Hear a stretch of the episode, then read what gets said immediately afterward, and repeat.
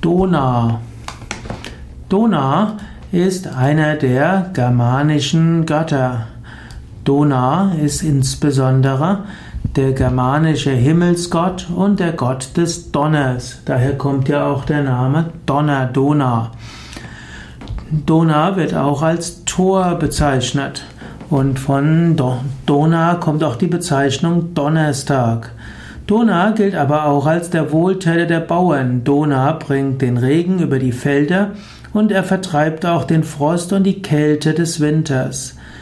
Dona gilt als der stärkste Gott des germanischen Pantheons.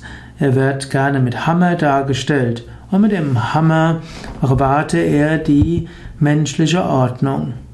Dona wird manchmal gleichgesetzt mit Zeus bzw. Jupiter und er hat auch Ähnlichkeiten mit Indra, dem äh, indischen Gott des Donners äh, und dem indischen Gott äh, der des Wetters und eben auch des Donners.